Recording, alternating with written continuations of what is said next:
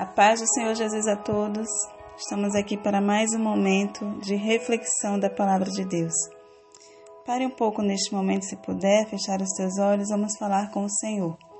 Obrigada, Senhor, por este momento, por esta rica oportunidade que o Senhor nos tem dado. Que os nossos ouvidos estejam atentos e o nosso coração receptivo à tua palavra. Traz a nossa mente cativa, meu Senhor, a tua obediência, que eu te peço em nome de Jesus. Amém. Nós estaremos meditando em Romanos, capítulo 10, versículo 17, que nos diz: A fé vem pelo ouvir e ouvir a palavra de Deus. Aí eu fiquei a me perguntar: de que maneira seria a minha vida se eu falasse para mim a palavra de Deus diariamente? Como seria a minha vida? Eu relacionei alguns tópicos de como seria, mas Claro que existe uma infinidade, infinidade né, de, de tópicos sobre isso, mas eu relacionei alguns. Então, a minha vida seria uma vida de fé, seria uma vida sem medo, seria uma vida de gratidão, seria uma vida de santificação, seria uma vida de paz. E seria uma vida de contentamento. Seria uma vida de fé porque em Hebreus, no capítulo 11, no versículo 1, resumindo o que está escrito, nos diz que a fé é a certeza que algo vai acontecer e convicção de fatos que não se veem, que é diferente do, daquele pensamento positivo que é você acreditar que alguma coisa vai acontecer. Não. Fé, você tem a convicção de que, mesmo diante de circunstâncias que não são favoráveis, aquilo que você está pedindo, aquilo que você está pensando, almejando, mas você crê que aquilo vai acontecer. Você crê que vai existir um escape, você crê que vai existir uma provisão, você crê que em meio a densas trevas vai, fará raiar uma luz. Então isso é ter fé. E os evangelhos, eles são recheados de milagres, de curas, de, de coisas maravilhosas que aconteceram. E eu tenho certeza que você assim como eu conheço pessoas que também já passaram por momentos de cura, por momentos de maravilha sendo operadas pelo Senhor. Então, nós teríamos uma vida de fé, de ter essa convicção de fatos, de coisas que ainda não vieram acontecer, mas nós vamos ter a plena certeza de que elas vão acontecer, porque nós cremos, porque nós temos fé. Seria uma vida sem medo, porque em 1 João, no capítulo 4, no versículo 18, a parte A, nos diz que no amor não há medo. Antes, o perfeito amor lança fora todo medo. E nós sabemos que Deus, ele é amor. Então, quando esse amor é manifestado em nossa vida, ele lança fora todo medo que nós temos. E se nós formos parar para pensar, nós temos medo de tantas coisas, nós temos medo do amanhã, temos medo de morrer, Hoje estamos tendo medo da Covid, né? medo de assalto. E a palavra Deus do Senhor está escrito 365 vezes: Não temas, eu estou contigo. Nós oramos o Pai Nosso, livra-nos de todo mal. E nós cremos também que, que o Senhor ele está conosco, Ele é Deus Emmanuel. Então, se nós temos essa crença, essa fé, como já foi dito, essa convicção de que Ele é o Deus poderoso que cuida de nós, então por que nós vamos ter medo? Se nós pedimos para que Ele nos livre, se Ele mesmo lá em Mateus 28, no seu versículo 20, no, na parte B, diz que estaria conosco todos os dias até a consumação dos séculos. Então, nós precisamos ter a fé para sermos aperfeiçoados no amor, para que nós deixemos de ter medo. Teríamos uma vida de gratidão, porque em 1 Tessalonicenses 5,18 nos diz: Deem graças em todas as circunstâncias, pois essa é a vontade de Deus para vocês em Cristo Jesus.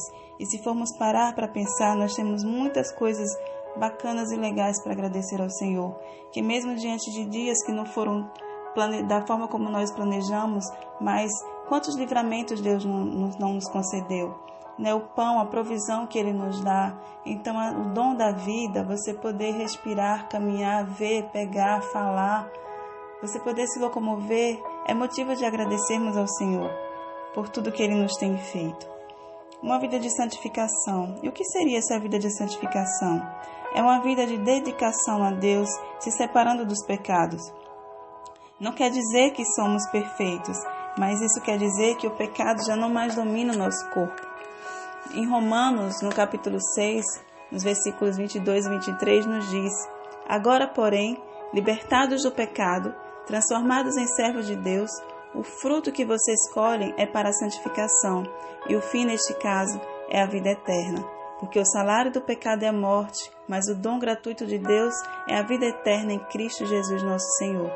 Então, a partir do momento que buscamos essa vida com Deus, essa vida de separação, o pecado ele já não mais nos domina.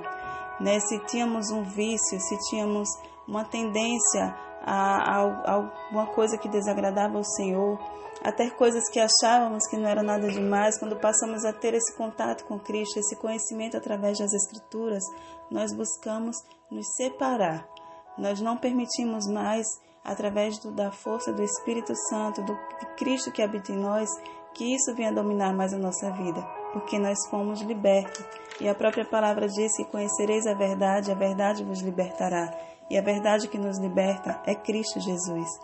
Nós teríamos uma vida de paz, em João 14, no versículo 27, o Senhor nos diz: Deixo a paz a vocês, a minha paz dou a vocês, não a dou como o mundo a dá. Não se turbe o seu coração, nem tenham medo. Nós sabemos que a paz não é apenas um determinado, não apenas um estado de espírito.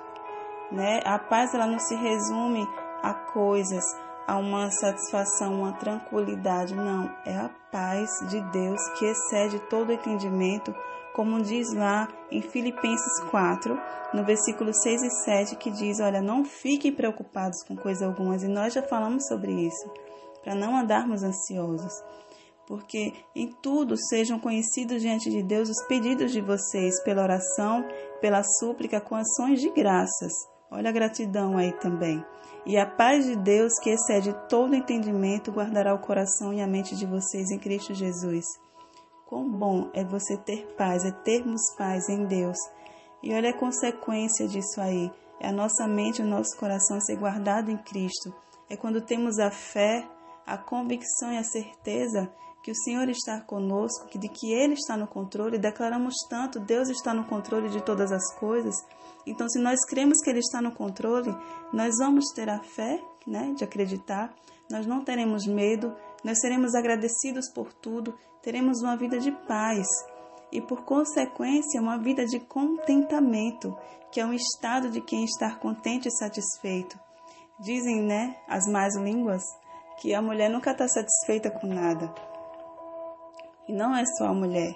O ser humano em geral muitas das vezes não está satisfeito, não está satisfeito com o tempo, se chove quer sol, se está sol quer que chova, se o corpo está de um jeito quer de outro. Então, o ser humano em si, ele não está satisfeito muitas das vezes com sua vida.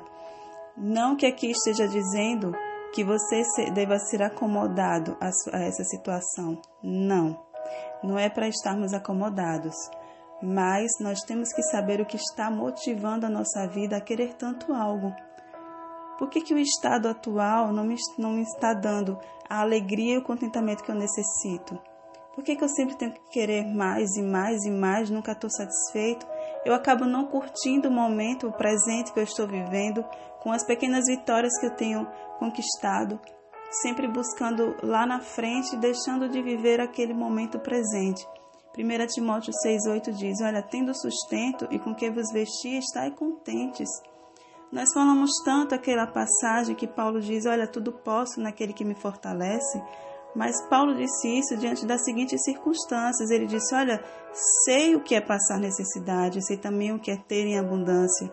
Aprendi o segredo de toda e qualquer circunstância, tanto de estar alimentado como de ter fome tanto de ter em abundância como de passar necessidade. Tudo posso naquele que me fortalece.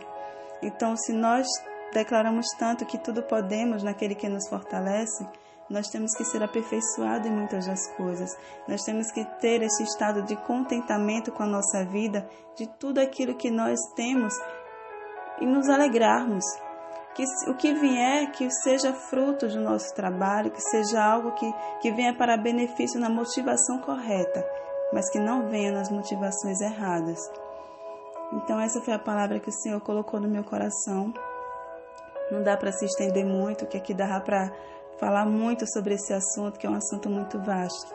mas que o Senhor ministre ao coração de vocês, que o Deus de paz, né, fale a cada coração esteja com todos nós nessa noite.